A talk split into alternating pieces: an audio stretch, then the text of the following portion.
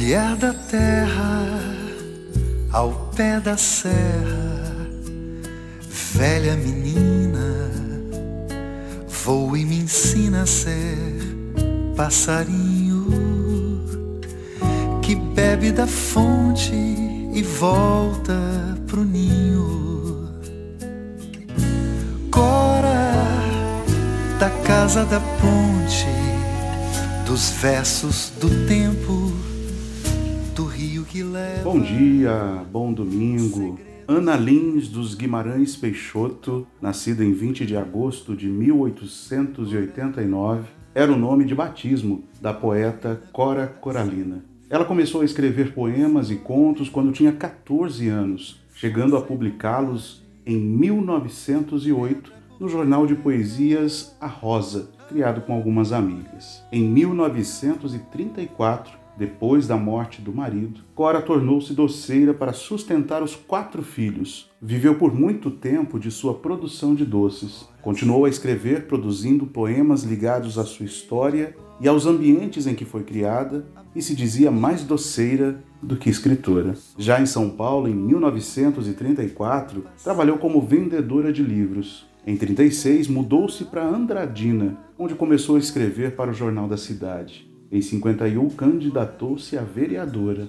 Depois de cinco anos, voltou para sua cidade natal. Em 1959, já com 70 anos, decidiu aprender datilografia para preparar suas poesias e entregá-las aos editores. Só em 1965, já com 75 anos, Cora Coralina conseguiu realizar o seu sonho de publicar o primeiro livro, O Poema dos Becos de Goiás e Histórias Mais. Em 1970, tomou posse na cadeira número 5 da Academia Feminina de Letras e Artes de Goiás. Em 76, lançou seu segundo livro, Meu Livro de Cordel. Elogiada por Carlos Drummond de Andrade em 80, passou a ganhar o interesse do público. Nos últimos anos de sua vida, sua obra foi reconhecida, sendo convidada para participar de conferências e programas de televisão. Cora Coralina foi agraciada com o título de doutor honoris causa da Universidade Federal de Goiás, dentre outros tantos reconhecimentos. A poetisa que escreveu sobre o seu tempo e sobre o futuro, destacando a realidade das mulheres dos anos de 1900, é o principal nome da cidade de Goiás. A casa onde morou a poetisa é hoje o Museu da Escritora. Cora Coralina faleceu em Goiânia, Goiás, no dia 10 de abril de 1985. E em sua homenagem, hoje eu compartilho o poema Todas as Vidas.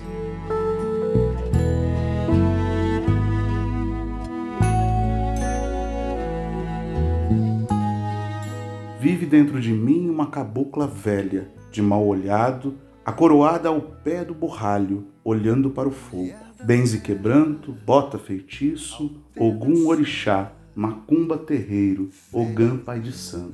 Vive dentro de mim a lavadeira do Rio Vermelho, seu cheiro gostoso d'água e sabão, rodilha de pano, trouxa de roupa, pedra de anil, sua coroa verde de São Caetano.